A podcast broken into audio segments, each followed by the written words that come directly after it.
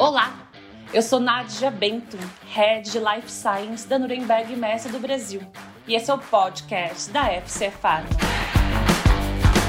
Hoje o assunto é o papel dos estoques estoque é uma das questões mais antigas na administração das empresas e, notadamente, ainda envolve muita polêmica dentro das organizações. Tem grande importância na indústria em função do seu impacto, tanto no nível de atendimento dos clientes quanto na necessidade de investimento de capital.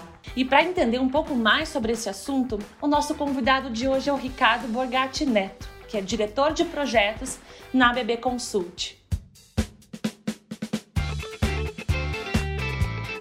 Obrigada, Borgatti, aí pela tua presença. Bom, é, eu já começo perguntando, pensando assim, com foco nos estoques de natureza produtiva. Eu queria muito que você comentasse por que, que eles são tão necessários nas empresas. Olha, no mundo dos negócios dos produtos industrializados, né, tais como os medicamentos, cosméticos, é praticamente impossível você ter um sincronismo entre o ritmo de venda né, e o ritmo de produção. Ou seja, Existe variação tanto do lado da demanda quanto do lado da oferta. Em um mercado né, onde você tem uma concorrência, onde é que os produtos são equivalentes, a tolerância de tempo do cliente é baixa. Então, a partir do momento que tem variação e concorrência, para você garantir uma disponibilização imediata dos produtos, né, os estoques são necessários eles funcionam como buffers, né, amortecendo essa variação, tanto do lado da venda quanto do lado da oferta. As vendas, às vezes, elas têm picos acima do previsto, da média prevista, assim como os lead times de entrega, às vezes, atrasam. Quebra de equipamento, atraso de fornecedor, questões dessa natureza. Né? É bom lembrar que, além dos estoques entre clientes e fornecedores, né, seja na ponta de compra, seja na ponta de venda, deve haver estoques ao longo dos sistemas produtivos. O que é isso? Dentro do fluxo produtivo, você tem estratégias de estoques para manter principalmente os gargalos abastecidos ou estratégia de semi-acabados, né, que você deixa elementos semi-prontos para poder fazer diferentes apresentações. Mas os, o, o, tanto o controle desses, né, em termos de dimensionamento, posicionamento, faz parte de uma estratégia que tem que ser analisada ao longo do partido do cliente, do que você quer e do fluxo produtivo, né? Porque senão você pode estar crescendo sem controle esses estoques é, work in process, né, dentro do processo, e isso pode gerar riscos né, de manuseio inadequado, que são danos ou contaminação cruzada. E ainda problemas dentro da indústria farma, principalmente, de holding time, que é o prazo em que o produto está validado por um processo analítico né, e que ele pode ficar em processo. Então, se você não controla esses lead times que estão tá desses estoques em processo, você passa a ter uma série de problemas. Agora, se você tem ele abaixo no nível crítico, você pode ter problema de perda de capacidade. Então, essa gestão do estoque também ao longo do fluxo, ela é tão importante quanto a gestão nas pontas entre cliente e fornecedor. Ou seja, de uma forma geral, né, em um contexto competitivo, o estoque é o recurso utilizado para mitigar o risco de não atendimento aos pedidos dos clientes. Por isso, tem uma, estratégia clara e bem definida de disposição de estoques, que define aonde eles vão ficar posicionados e as quantidades que devem ter, é fundamental para a competitividade industrial. Perfeito, Borgatti. E a posição da indústria na cadeia de suprimentos faz com que ela sofra o efeito chicote, né? Queria que você falasse um pouquinho para a gente o que é esse efeito chicote, quais são as consequências dele, né? E como é que ele pode ser minimizado? Então, quando você considera, isso é, isso é bem interessante, e é uma questão que é pouco incorporado, né? Na, na gestão, na mente dos gestores. Né? O pessoal parece que ignora e esse efeito ele é conhecido desde a década de 50, por um matemático chamado Forrester. Né? Tanto é que às vezes ele é chamado de efeito chicote ou efeito Forrester. É, Para entender ele, assim, é, é, vamos pensar na cadeia tradicional de suprimentos de medicamentos. Né? Você tem o consumidor final, vai na farmácia, né, que é o varejo, a partir do que ele consome o estoque da farmácia, a farmácia vai comprar distribuidores. Esses compram da indústria e a indústria compra dos seus fornecedores. O que é o efeito chicote? Primeiro, é, só para entender, ele funciona mais ou menos como, imagina um chicote longo, né? E você vai dar uma chicotada, o que você faz? No cabo você faz um pequeno movimento e essa onda vai crescendo e lá na ponta ela fica enorme, né? Aquele, o movimento amplia. Isso é mais ou menos o que acontece quando você tem os elos da cadeia. Uma pequena variação do, do consumidor é, final na farmácia, ele compra um pouco mais, ele pode, costuma gerar uma grande variação ao longo da cadeia. Né? Isso é muito interessante. Por quê? Isso surge por causa de contextos de compra e venda ao longo da cadeia, que estabelecem grandes lotes mínimos de compra, descontos por quantidade, pressão por cota de venda, expectativas exageradas, promoções pontuais que são confundidas com aumento de efeito de venda. Isso faz com que um pequeno aumento de compra gere pedidos cada vez maiores é, ao longo né, da cadeia no primeiro momento. O interessante é isso, né?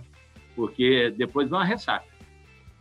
Desses pedidos que vêm com aquela alegria, aquela euforia, eles não representam a demanda efetiva. Então, o que, que acontece? Eles são frutos desses mecanismos né, que adotados dentro delas da cadeia, e eles, então, num segundo momento, ou no momento, momento posterior, você começa a ter uma redução drástica. E fica essa onda, uma hora é muito, uma hora é pouco, uma hora é muito, uma hora é pouco. Você até tem, às vezes, brigas por cancelamento e depois você sai correndo para poder é, é, pedir mais.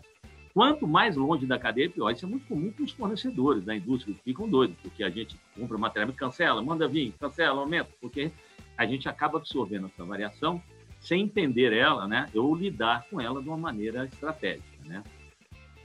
É importante lembrar que a única demanda efetiva, real, é a do consumidor final, é quando ele consome e compra ali o seu medicamento. Né?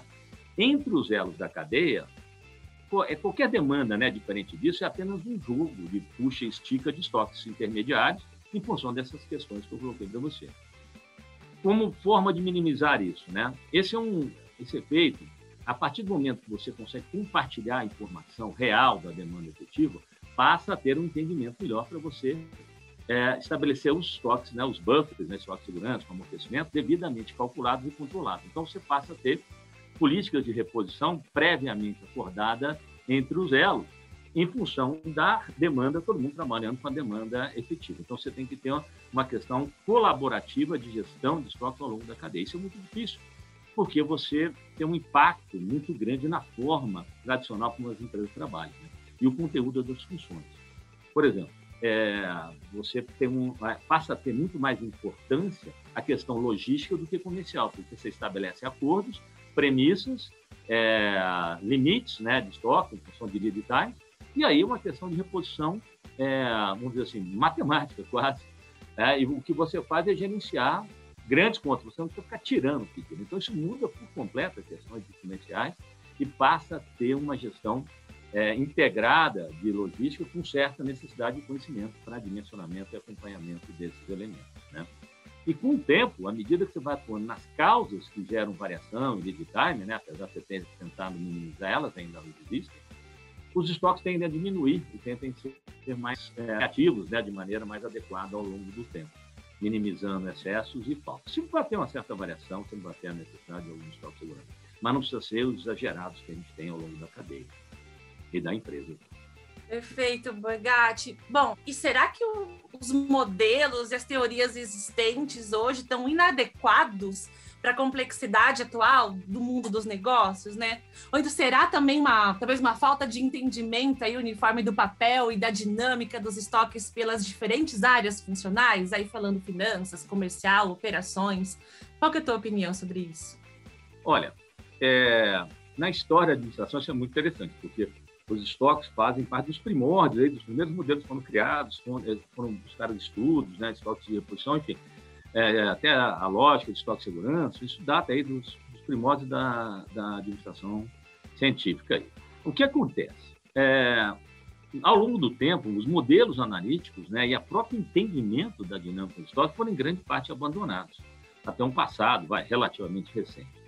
É, houve um distanciamento do verdadeiro entendimento de como é essa dinâmica dos estoques, né, e, e por que eles são necessários, como eles são repostos, quais são os elementos que afetam ele.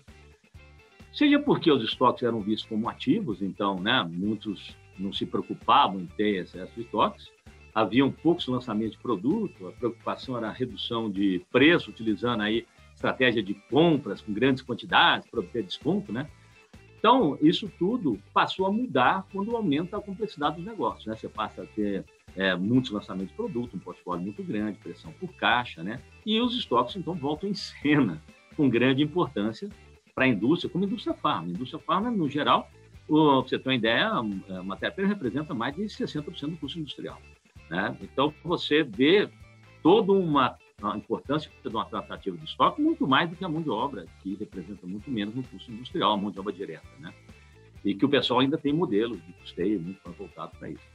E, e, com esse enfoque na gestão do estoque, né, você, infelizmente, são diferentes atores, como você bem colocou, né? Operacional, finanças, comercial e até logística, que eles têm diferentes entendimentos e, e passaram a utilizar alguns modelos é, de softwares né, para planejamento, controle, sem entender a efetiva dinâmica dos estoques. E, como eu falei, né, é, eles são causados por, é, decorrente de estratégia para atendimento do cliente, né? O quanto você quer de falta, né? No nível de serviço, o quanto você tem de variação, né? Por causa que você vê os forecasts dentro mesmo da indústria farm, então eles têm margem de assertividade em torno de 50%, alguns variando para menos até, outros um pouco mais. Então você vê a dificuldade que é você é, querer administrar, jogar essa variação para dentro da produção. Então o estoque ele passa a ser importante. Agora, não é uma questão de ter excesso ou falta, é ter calculado, ter uma estratégia bem definida para o serviço, estar tá na posição e na quantidade certa, né? E lembrando que os estoques menores são consequência de redução de variações de desperdício, né? Gatti, e quais são hoje as principais dificuldades práticas, né, encontradas no dia a dia da gestão de estoques? E, e a é, pandemia, então, mais dificuldades em tudo isso ou não? Olha, é, na prática, né, a gestão de estoque, apesar de ter um arcabouço teórico e modelos consistentes, apesar das dificuldades, é, eles, eles, poderiam servir muito bem para tratativas e, e, e, resolver a maioria dos problemas, né? No caso da pandemia, vamos falar um pouquinho, porque ela é uma grande exceção nesse, em termos de variação. Ela gerou uma variação muito maior. É claro que a partir que você identifica isso, vence aquele que responder melhor né, essa variação. Né? Mas vamos falar um pouquinho das dificuldades práticas que a gente encontra no dia a dia aí na gestão dos estoques. Né? Bom, uma delas a gente estava falando é a interferência, né? porque nós temos alguns atores dentro da empresa que têm uma grande influência sobre o estoque, até poder. Né? E aí, muitas vezes, são estabelecidas políticas de corte ou de, de dimensionamento de estoque, né? através de 30 dias, 20 dias, 40, 60, enfim, muito mais por uma canetada sem conhecer a realidade e a dinâmica dos estoques. Né?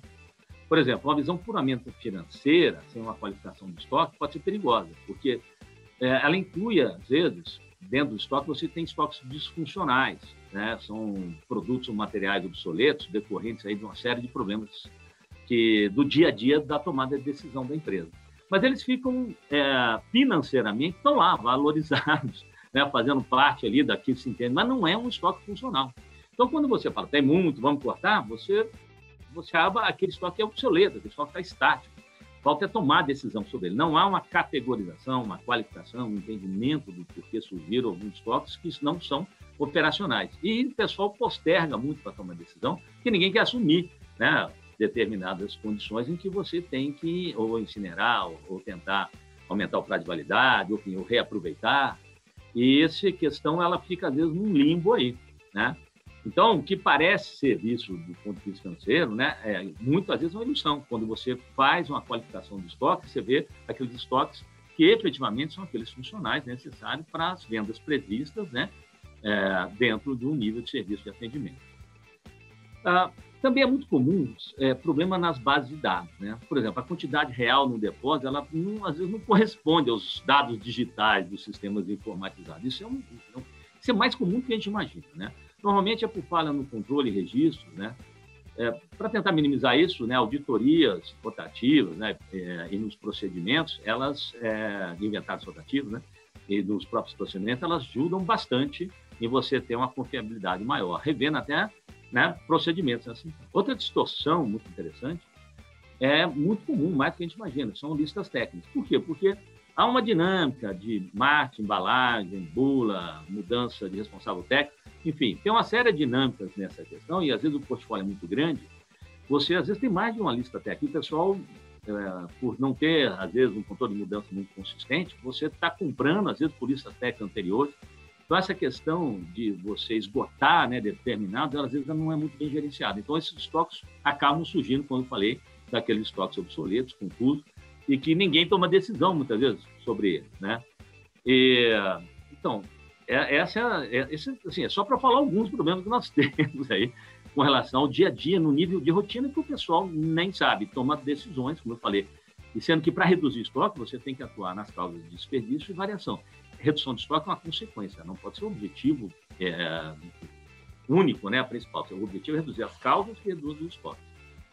Bom, falando da pandemia, para a gente finalizar aí essa pergunta, é, ela, ela amplificou muito a variação em um prazo relativamente curto, né?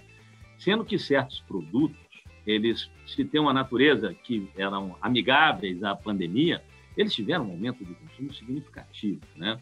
Ligados aí a suplementos, vitaminas, coisas desse tipo. Todo mundo, né, está procurando se cuidar um pouco mais e essas questões aumentaram bastante. Agora, se for ver os elementos, é, por exemplo, de gripe, xarope, o pessoal ficou em casa, né? Agora está esfriando um pouquinho, vamos ver se aumenta o consumo, mas é, de uma maneira geral, é, esses, essas empresas tiveram e estão ainda com grandes quantidades em depósito, tanto as empresas quanto o canal, né? Não só a indústria, mas o canal inteiro tem aí uh, uma saída muito menor do que previsto. Não tem modelo que, uma variação brusca dessa, né, que você consiga falar, pô, foi culpa do Não foi. É, é obviamente uma situação bem atípica, Agora, o que o modelo faz é ele talvez fazer, alguns modelos são melhores que os outros, por fazer com que sejam percebidos esses problemas né, mais rapidamente e você tem entendimento da dinâmica do para saber onde atuar e como atuar. Né?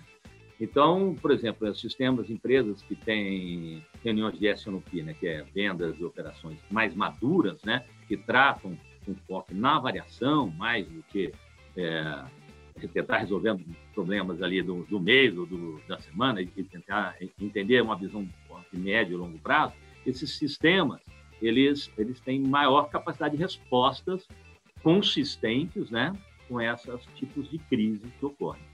Quando você não tem muita maturidade, o pessoal tenta ficar resolvendo no pontual, né?